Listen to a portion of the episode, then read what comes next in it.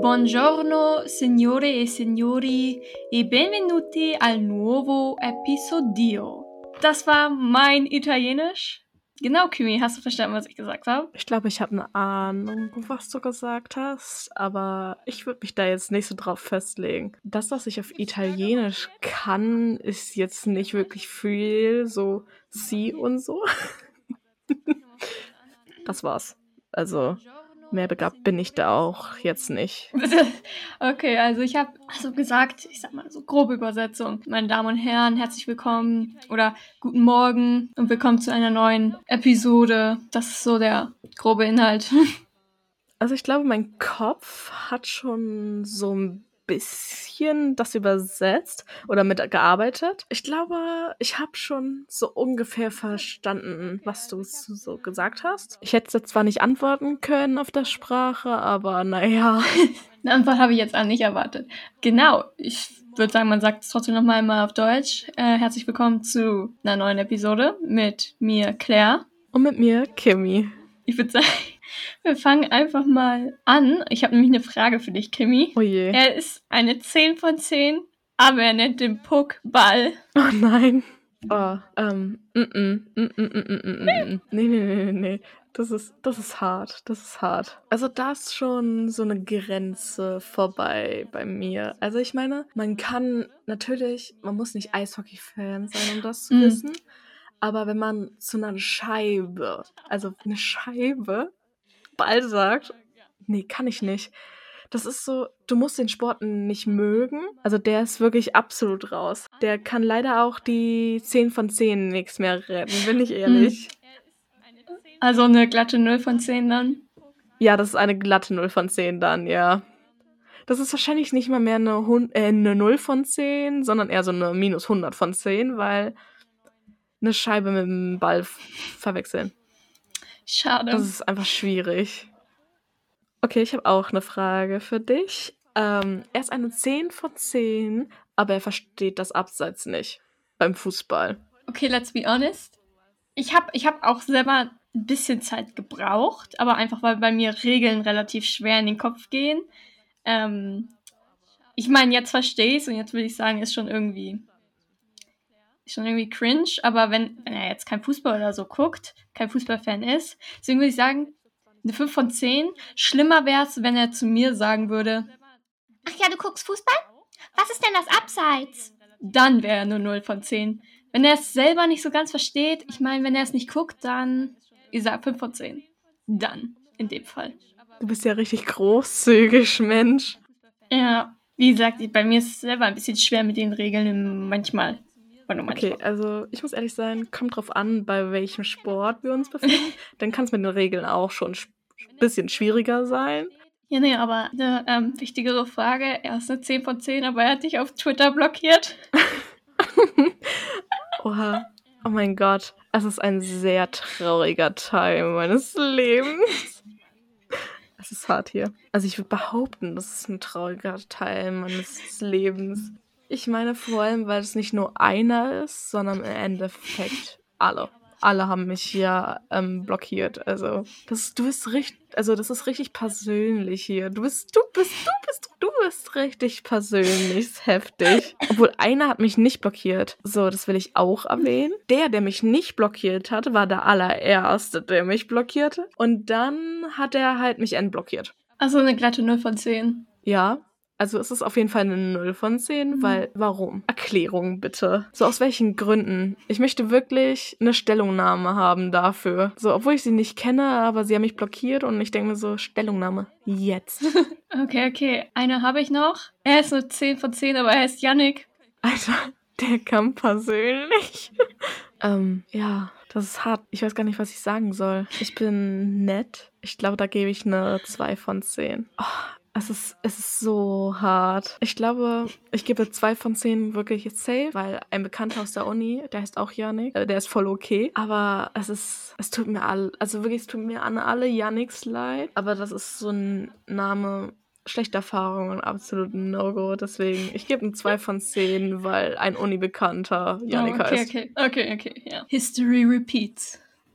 Er ist eine 10 von 10, aber mag keine Zwiebeln vor meinem Zeit Jetzt erst mal überlegen, ob er ein 10 von 10 bleibt. Weißt du, bei so, bei so Essenssachen, da bin ich auch ein bisschen großzügig. Ich will jetzt sagen, es ist halt so, wenn er, wenn er es selber nicht mag, ist, ist vollkommen in Ordnung. Es gibt ja auch Lebensmittel, die ich nicht mag und andere Leute mögen. Deswegen bin ich da großzügig, wenn er jetzt mir das verbieten würde, weil er sagt, ist disgusting oder sowas. Dann wäre eine 0 von 10, weil ich, also Zwiebeln gehören bei mir so dazu zum Essen. Aber wenn er es selber nicht mag, dann, dann ist es okay, dann bleibt er eine 10 von 10. Er darf es mir nur nicht verbieten. Okay, warte, ich habe noch eine Frage. er ist eine 10 von 10 und mag Dortmund nicht.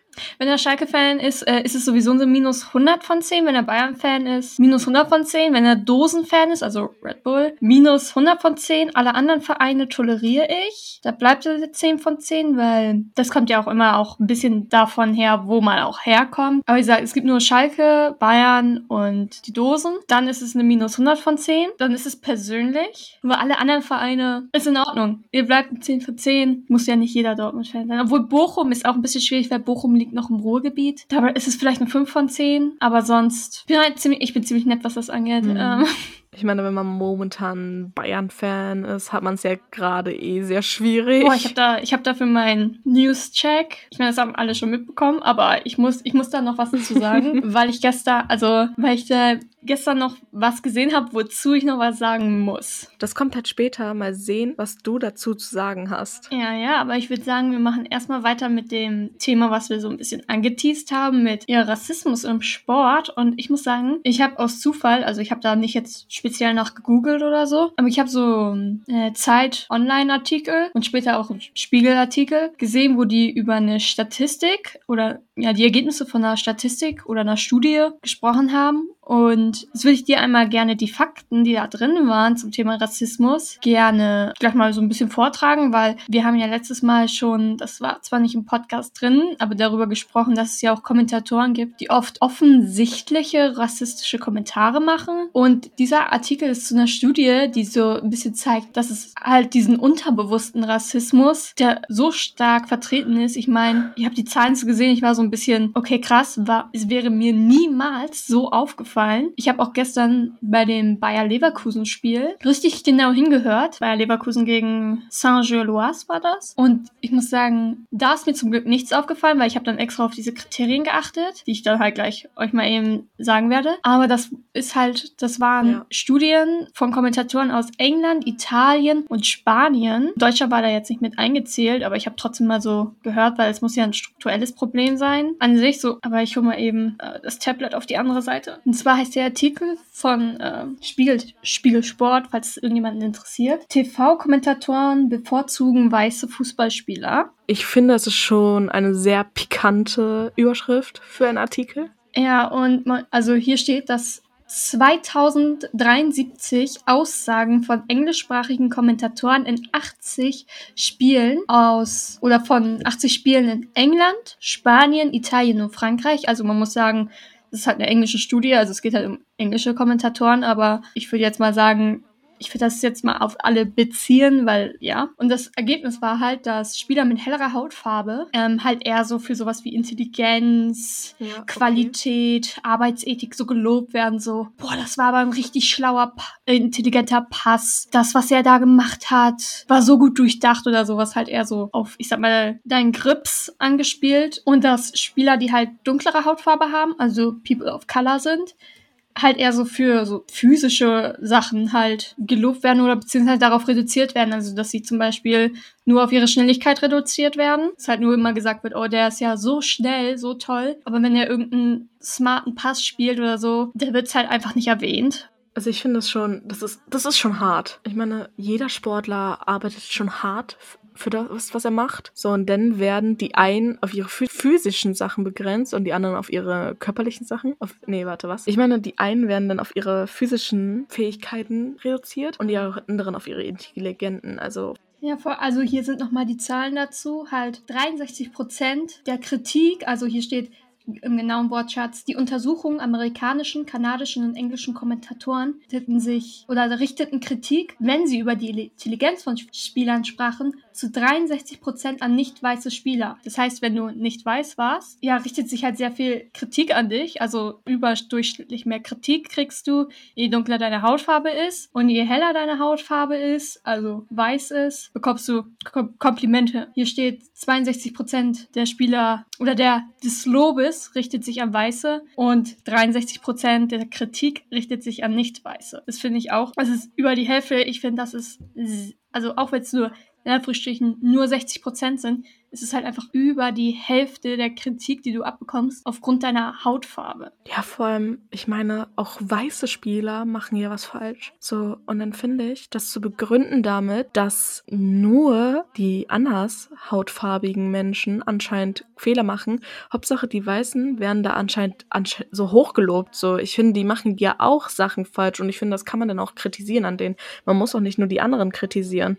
Ja, und ähm, weiter geht's zu dem Artikel halt damit, dass 6,5-facher Wahrscheinlichkeit, wenn es um Kraft, also wieder dieses physische geht, dass mit 6,5-facher Wahrscheinlichkeit halt über einen Spieler mit schwarzer Hautfarbe oder im Allgemeinen People of Color gesprochen wird. Finde ich auch krass. Also war zwar nicht so gut in Wahrscheinlichkeitsrechnung, aber ich glaube, das ist eine hohe, also eine ziemlich hohe Wahrscheinlichkeit. Und ich zitiere wieder, auch beim Thema Geschwindigkeit reden sie mit knapp 3,5-facher Wahrscheinlichkeit über nicht weiße Spieler, also wieder eine physische Eigenschaft. Weiter geht's mit, diese Tatsachen spiegeln sich auch beim Kriterium Vielseitigkeit wieder. Während sich 73 Prozent der Kritik bezüglich der Vielfältigkeit an dunkelhäutige Spieler richtet, geht 65 Prozent des geäußerten Lobes an weiße Spieler. Vor allem im Endeffekt, also es bezieht sich gerade auf Fußball, oder? Ja, das also bezieht sich auf Fußballkommentatoren. Okay, ich finde, das ist ja immer, also ich denke, also ich meine, ich, das ist ja eigentlich wahr. Es ist immer noch eine Mannschaftsleistung. Ich finde, da kannst du doch nicht einzelne Spieler, egal was für eine Hausfarbe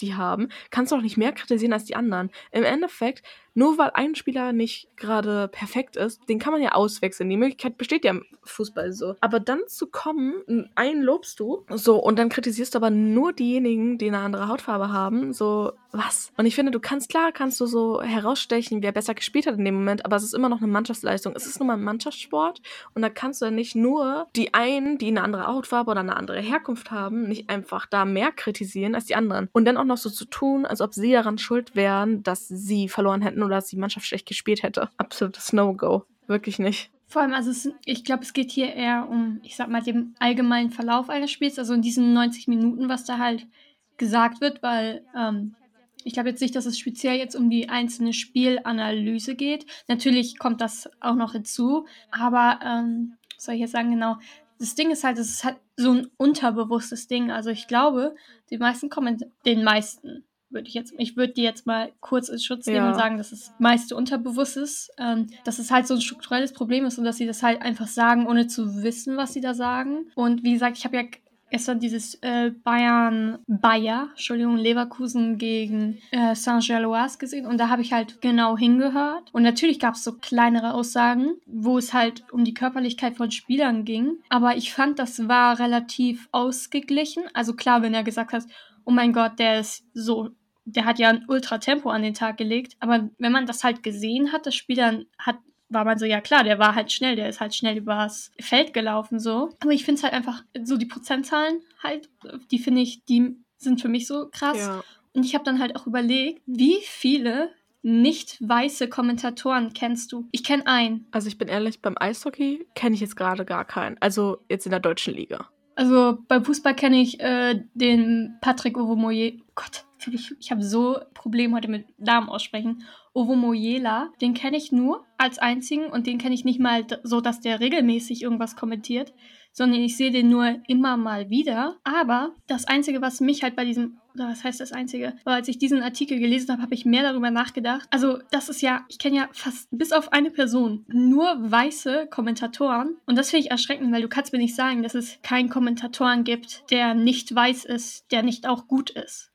Das kannst du mir nicht sagen. Und wenn ich jetzt so darüber nachdenke, wenn man so mal guckt über Allgemeinsport, dann gibt es, finde ich, nur ein, eigentlich ein Kommentator, der mir gerade so einfällt, ist, glaube ich, Patrick Isume. Coach Isume? Ich weiß nicht gerade. Ich glaube ja. Okay, ja, dann heißt er Patrick Isume. ähm, aber wenn ich so darüber nachdenke, ist es so der einzige, der mir gerade einfällt als Kommentator, der dunkelhäutig ist. Sonst fällt mir absolut nichts ein. So, das finde ich halt wiederum krass, weil, also ich will jetzt hier niemanden persönlich angreifen, aber du kannst mich nicht sagen, dass die Kommentatoren, die da alle sitzen, super toll sind, mega gut in ihrem Job sind. Es tut mir wirklich persönlich ein bisschen leid, aber du kannst mir nicht sagen, dass es nicht bessere Menschen da draußen geben würde, die das machen könnten. Also jetzt mal no joke. Ja. Es gibt manche, die sind wirklich, da guck, denkst du dir, gucken wir gerade dasselbe Spiel. Ja, oh ja. Ähm, wir hatten ja schon letzte Folge darüber diskutiert, das hatte ich ja rausgeschnitten, weil das hätte einfach komplett diese Folge gesprengt, weil es ein bisschen länger die Diskussion war. Ich glaube, die Mhm. ging über eine Stunde, die Diskussion. Das war schon heftig. Und deswegen haben wir gesagt, wir machen eine extra Folge dafür und versuchen das abzukürzen. Wir wollen das natürlich nicht abmildern, das ganze Thema, aber die Folge würde halt einfach sprengen, wenn wir wirklich wieder die Diskussion anfangen, wie wir sie letzte Folge gemacht haben. Man hat gemerkt, das war einfach nicht eingeplant. Wir haben es aber versucht zu, also zu versucht aufzubringen und dann hat es eine Stunde gezogen von unserer Aufnahme. Wir haben zwei Stunden letzte Folge aufgenommen. So, und davon habt ihr jetzt so eine Stunde 15 nur gekriegt. Und so, deswegen haben wir halt gesagt, wir machen diesmal eine eigene Folge. Wir wollen das natürlich absolut nicht abmildern. Deswegen ist es hier ein bisschen kürzer. Wir wollen einfach nur mal darüber reden, nochmal zusammen. Und Mhm. ich habe ja schon letztens gesagt, vor allem über die Eishockey-Kommentatoren in der DL, ähm, die mich ja alle auf Twitter blockiert haben. Aber warum, wenn die mich schon eh freiwillig blockiert haben, werden die sich auch nicht freiwillig meinen Podcast anmachen. Aber es ist halt leider wirklich ein Fakt, dass die Hälfte dieser Kommentatoren alles kommentieren, was Magenta im Angebot hat. Also Fußball dritte Liga, Frauen-Bundesliga haben sie, glaube ich, auch mittlerweile, da bin ich mir nicht so sicher. Basketball und Eishockey halt. Das kommentieren die alles. Die kommentieren das eigentlich grundsätzlich alles. Es ist nicht so, dass die das kommentieren, was sie gut können. Nee, nee, die kommentieren halt Fußball, Basketball und Eishockey. Und man merkt natürlich grundlegend daran, dass sie Mhm. nicht wirklich die Ahnung von dem Sport an sich haben. Die haben halt relativ im Endeffekt wirklich so, wenn überhaupt, wenig Ahnung Ja. oder überhaupt gar keine Ahnung. Und die wollen halt ähm, ja nicht nur das Eishockeyspiel kommentieren, die wollen das auch gleichzeitig noch erklären. So. Die wollen ja ähm, diesen Lehrauftrag machen, einfach auch von diesen Dingen, dass sie noch den Leuten, dass sie natürlich nicht erwarten können, dass alle Leute, die jetzt dieses Spiel gucken, dass sie Eishockey können, wollen die natürlich noch erklären. Und die können es aber halt nicht erklären, weil sie selber nicht so wirklich davon Ahnung haben. Und dann versuchen sie irgendwas zu erklären. Und da bin ich ehrlich, das funktioniert halt nicht. Wenn ich selber keine Ahnung von dem Sport habe, kann ich ihn nicht erklären. Deswegen machen wir es ja auch grundlegend an sich nur dieses oberflächliche über Sport reden. Einfach aus dem Grund, weil wir nicht in jeden Sport intensiv reingehen könnten, weil wir ihn auch nicht erklären könnten. Und bin ehrlich, von dem Sport, ähm, die einzigen Kommentatoren, die ich wirklich gut fand und die wirklich Ahnung davon hatten, wovon sie geredet haben, war damals bei ProSieben Max ähm, halt die NFL Football Kommentatoren. So, mh, jetzt hat das glaube ich RTL übernommen. Ich weiß es gerade auch nicht. Ich glaube aber RTL hat es übernommen. So, ja, aber das waren die einzigen, wo ich der Meinung habe, sie konnten es mir erklären und hatten noch Ahnung davon, wovon sie geredet haben. Und das war echt angenehm.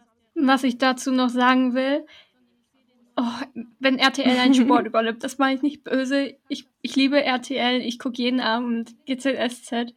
Aber ich Ja. habe damals die Formel 1 über Mhm. RTL geguckt. Und ich habe mich insgeheim ein bisschen gefreut, dass es dann zu Sky Mhm. ging. Es tut mir ein bisschen leid. Aber ich glaube, ich glaube, man wird es auch ein bisschen merken, wenn es dann an American Football geht, weil ich habe ja auch ein paar Spiele geguckt und ich fand die ja auch, ich fand die auch gut. Ich also ich wusste nicht, ob das, was die gesagt haben, richtig ist. Aber ich, also ich habe auch, man hat, glaube ich, auch gemerkt, dass die Fans die ganz gut fanden. Also zumindest hatte ich das so das Gefühl, dass die Football-Community die ganz nice fand. So, aber wie gesagt, als die Formel 1 von RTL weggegangen ist, ich war ein bisschen froh, weil ganz, sind wir mal ganz ehrlich, die besten Kommentatoren, die wir, also wirklich, ich, die besten Kommentatoren im ganzen Leben sind für mich die von Sky F1, also Sascha und ich weiß nicht, wie der heißt, der das für die Formel 2 und Formel 3 macht, aber die beiden, die sind mega, also wirklich, die finde ich mega. Ich finde die sehr unterhaltsam, ich finde die lustig und ich finde, die wissen im Ansatz, worüber sie eigentlich da sprechen. Und ja, also das Sky F1-Team finde ich mega. Das Sky Fußball-Team, darüber kann man sich nochmal streiten. Ich verstehe das nicht. Es gibt natürlich doch bestimmt irgendwo Moderatoren und Kommentatoren auf diesem Planeten, auf dieser Welt oder in Deutschland, die sagen, ich kann das kann den Sport und warum, ich, vielleicht sind die teuer. So, ja, aber ich denke mir dann halt so, man sollte doch nicht am falschen Ende sparen. Mich regt es auf, ich mache so oft während, also während eines Eishockeyspiels den Ton aus, weil ich die Kommentatoren nicht an, ab kann. So, abgesehen davon, dass ich viele nicht hören mag, von den Stimmen her, Stimmen sind ja anstrengend teilweise und ich mag die denn nicht, einfach persönlich nicht, aus den Gründen, wie sie kommentieren oder für wen sie kommentieren. Es ist eigentlich ein neutraler Job, ja, aber es, geht halt um dieses Prinzip, ich verstehe nicht, wie es gibt bestimmt da irgendwelche Leute draußen, die es können und die es gut können und dann ist es aber im Endeffekt so, es kommentiert einfach jemand, der keine Ahnung hat und das verstehe ich nicht. Das ist bei mir so, bei uns im Eishockey gibt es Experten, die sitzen daneben, die haben Eishockey gespielt und die haben grundlegend eigentlich auch Ahnung. Nicht immer, teilweise so, ne, sollte man jetzt aber auch nicht vergleichen, aber es geht um dieses Prinzip, es sind ja auch nicht alle Kommentatoren schlecht. Es ist halt dieses Prinzip davon, davon, dass es einfach hart ist, wenn du eigentlich durchgängig damit der Fernbedienung sitzt und teilweise wirklich den Ton ausmachen musst, weil du dir das, was sie reden, nicht mehr geben kannst. So was ich halt zu dem äh, äh, Patrick Ovomoy. Mann, warum kann ich heute denn keine Namen aussprechen? Patrick Ovomoy. Ovomoy. Ich sage jetzt Patrick, weil es heute einfach nicht will. Ähm, der ist ja auch, äh, der hat ja Fußball gespielt, der hat bei Dortmund gespielt eine Zeit lang. Ich weiß nicht, ob er da seine Karriere auch beendet hat, aber er arbeitet zumindest immer noch für den BVB. Ähm, für so dieses ganze Content Creation, für so, so soziale Medien. Und ich habe ihn auch einige Male kommentieren sehen. Und dieser Mann hat Fußball gespielt. Er weiß, wovon er redet. Warum sieht man ihn nicht öfter? Wenn er keine Zeit hat, ist das ja okay. Ich meine, immerhin hat er halt auch noch einen anderen Job bei Dortmund. Aber wenn er Zeit hätte, warum setzt man ihn dann nicht mehr ein? Weil ich, ich finde, bei Kommentatoren ist es auch wichtig, das ist die Stimme. Ich finde, er hat auch eine angenehme Stimme. Du musst diese Leute 90 Minuten hören. Und es gibt, Entschuldigung, aber wenn du in den Audio-Berufsbereich gehst, Radio, komment kommentieren, dann musst du auch eine gute also musst du auch eine gute Stimme haben. So, das ist jetzt so so ein kleines Ding, aber ich finde halt, er hat auch eine gute Stimme, wollte ich eigentlich nur damit sagen, die ich persönlich angenehm finde. Aber naja. Und dazu, teilweise können die ja besser als jemand, der direkt in diesen Journalismus reingegangen ist, im Endeffekt den Sport erklären und kommentieren. Sie haben natürlich mehr Ahnung davon, aber wenn du direkt in Journalismus, Journalismus gegangen bist, weil es das heißt noch lange nicht, dass du qualifiziert genug bist. Ja, also und was man sagen muss, wenn wir jetzt so zum Beispiel, nicht jeder muss jetzt unsere Stimmen beim Podcast gut finden, aber du kannst uns einfach ausschalten. Wenn du das Spiel sehen willst und also und halt einen Kommentar haben möchtest, dann mhm. bist du an diese Stimmen gebunden. Ich meine, du kannst auch den Ton ausmachen, aber dann hast du halt gar keinen Kommentar. Dann hast du, und du hast auch keine Geräuschkulisse aus dem Stadion. Du hast rein gar nichts. Du hast nur dieses Bild. So, uns muss niemand hören, aber wenn du ein kommentiertes Spiel sehen willst, bist du an diese Leute gebunden es geht ja nicht mehr gegen diese Person an sich, aber wenn deine Stimme anstrengend ist, dann ist es halt schwierig. Wenn du keine gute Stimme hast, musst du dir wirklich sehr stark überlegen, ob du das kommentieren kannst. Vor allem gerade beim Eishockey, ich meine, du kommentierst 60 Minuten lang geht das Spiel. Jedes Mal, wenn eine Unterbrechung ist, wird abgepfiffen. Dann reden sie währenddessen, wenn dritte Pausen sind, reden sie auch. Das heißt, du redest eigentlich mindestens drei bis vier Stunden, glaube ich. So, und dann gebe ich mir diese Stimme, die total anstrengend ist. Beim Fußball finde ich, ich könnte ein Fußballspiel nicht gucken, wo es still ist. Also ich könnte nicht einfach, ich brauche irgendwie das Stadion, die Stadionatmosphäre. Und wenn ich das haben will, muss ich den Kommentatoren dazu mitnehmen. Ja, in Amerika ist es richtig cool. Ich weiß nicht, wie es bei den anderen Sportarten ist, aber beim Eishockey, in der NHL ist das zum Beispiel so, da hast du so, nach meinem Wissen, hast du da drei Sender im Endeffekt. Einmal halt Gebärdendolmetscher-mäßig, dass du halt hörst, was da so abgeht, was die Kommentatoren sagen, hast halt auch die Kommentatoren natürlich dazu, aber halt auch Gebärde. So, und dann gibt es halt den normalen Sender, wo du halt den, Kom äh, äh, den Kommentator hast. Oh mein Gott, Sprache. Ja, da hast du halt einfach den Sender, den normalen Sender, wo du dann die Kommentatoren hast, wo die dann das Spiel kommentieren ganz normal und alles. Und dann gibt's noch einen Extrasender und die haben nur den Stadionton. Also da hast du nix. Da hörst du nix. Du hörst nur den Stadionton. Und das finde ich halt mega geil, dass du einfach ausmachen kannst. Also du kannst die Kommentatoren einfach wegmachen. Das ist so geil. Also ich bin mir nicht sicher, ob es immer noch gibt, aber es gab es damals auf jeden Fall. Also damals, ich bin 21, bin jetzt noch nicht so alt, aber vor ein paar Jahren, ich glaube vor Corona, gab es es auf jeden Fall. Da habe ich das mal mitbekommen, aber ich weiß jetzt nicht, wie das jetzt ist. Ich weiß halt nicht, ob das Sender sind oder vielleicht Einstellungen Erinnerungen, aber es ist schon geil.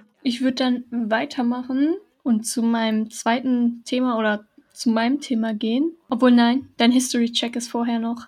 Ich gucke halt immer so, was an dem Tag passiert ist heute. Und heute habe ich mir was rausgesucht. Es ist einiges im Sport passiert. Ich hätte mir vielleicht ein bisschen mehr holen sollen, also ein bisschen mehr raussuchen sollen. Aber ich war unterwegs, ich hatte keine Zeit leider. Auf jeden Fall 1985 hat der Golfprofi Bernhard Lange als erster Deutscher das Master-Turnier in Augusta gewonnen. Das ist in Georgia, in Amerika. Und als erster Deutscher hat er das gewonnen. Fand ich spannend. Und wie so deutscher Podcast, gleich eine deutsche Info hinterher. So ist ja auch noch was Besonderes, wenn du in der Historie so drin hast, dass du das nicht nur gewonnen hast, sondern halt auch als erster Deutscher das gewonnen hast. Ist ja irgendwie was Besonderes, ne? Wenn du so deinen allen deutschen Mitspielern was vorhast, so. Die da mit dir um den Titel kämpfen und du gewinnst ihn als erster Deutscher. Ist doch auch schön. Das ist, das ist schon, also finde find ich schon cool. Also so, der erste Deutsche zu sein ist auf jeden Fall, ist schon mal, also was würde ich mal behaupten. Ja. Und dann würde ich sagen, wir gehen, ähm, wir packen die ganze DFL-Diskussion in die nächste Folge. Äh, und ich mache mit meinem News-Check weiter, weil ich glaube, danach werden wir darüber auch ein bisschen reden wollen. Bei den Bayern hat es nämlich geknallt wortwörtlich. Mané hat Sané geschlagen. Ja, das ich auch erst mitbekommen. Ähm, das ist, ich würde mal behaupten, mittlerweile bewiesen, dadurch, dass Mané mhm. auch, ähm, ich glaube, für ein Spiel, so wie ich das gestern mitbekommen habe, für ein Spiel suspendiert ist. Ähm, deswegen würde ich jetzt mal behaupten, dass das bewiesen ist, dass er ihn wirklich geschlagen hat. Und ich muss sagen, erstens, ich bin ein bisschen schockiert. Ja. Nicht, dass er ihn geschlagen hat, also das natürlich auch, aber dass es ausgerechnet Mané Sané geschlagen hat. Also wenn ich an Fußballspieler denke, den ich das zutrauen würde, wäre Mané nie damit dabei gewesen, weil ich habe noch gesehen, wie er beim Ballon d'Or diesen Charity-Preis gewonnen hat. Und in seiner Zeit in Liverpool dachte ich auch immer, dass es eigentlich voll so der nette Zeitgenosse ist, so dass man, also klar, der hat ein Ego, der ist Fußballspieler, aber ich hätte nie gedacht, dass er dem Sané ins Gesicht schlägt. Also wäre mir nie in den Sinn gekommen. Der ist ja dann jetzt für ein Spiel suspendiert. Erstmal dafür, dass du deinen Teamkollegen ins Gesicht schlägst, nur ein Spiel, finde ich persönlich ein bisschen zu wenig, weil du hast jemanden aus deinem eigenen Team tätig, an, du hast den angegriffen, du hast den verletzt, der, äh, der hatte ja was an der, also ich glaube die Lippe, da hat man es dran gesehen, dass er geschlagen wurde. Also der hat ja, das konnte man ja sehen, also da hat es ja anscheinend auch irgendwie geblutet oder so. Ähm, und dann hat aber gestern beim Spiel Bayer Leverkusen gegen ähm, Saint-Gilloise haben sie da halt auch ein bisschen drüber geredet, weil es ist nun mal das Top-Thema, dass er das Mané Sané geschlagen hat. Und da meinte Lothar Matthäus, man solle das Thema doch jetzt einfach mal sein lassen. Und es ist ja nach dem, also so wie man es interpretieren kann, es ist ja nicht so schlimm. Wo ich mir denke, der hat einen anderen Menschen geschlagen. Das sollte niemals okay sein, da sollte man kein Gras drüber wachsen lassen. Und ich finde es auch ein bisschen gut, dass das an die, an die, ähm, ja, an die Welt, also rausgekommen ist, ja, an die Öffentlichkeit gekommen ist. Ähm, nicht, weil es da jetzt Unruhen in dem Team gibt. Ich finde das immer schlimm, wenn ein Team daran scheitert, dass die irgendwie in, sich selber nicht zusammenbekommen und irgendwie als Team dastehen können. Äh, die sollen entweder durch ihre Leistung performen oder halt nicht. Aber ich finde es gut, dass an die Öffentlichkeit gekommen ist, weil das geht nicht.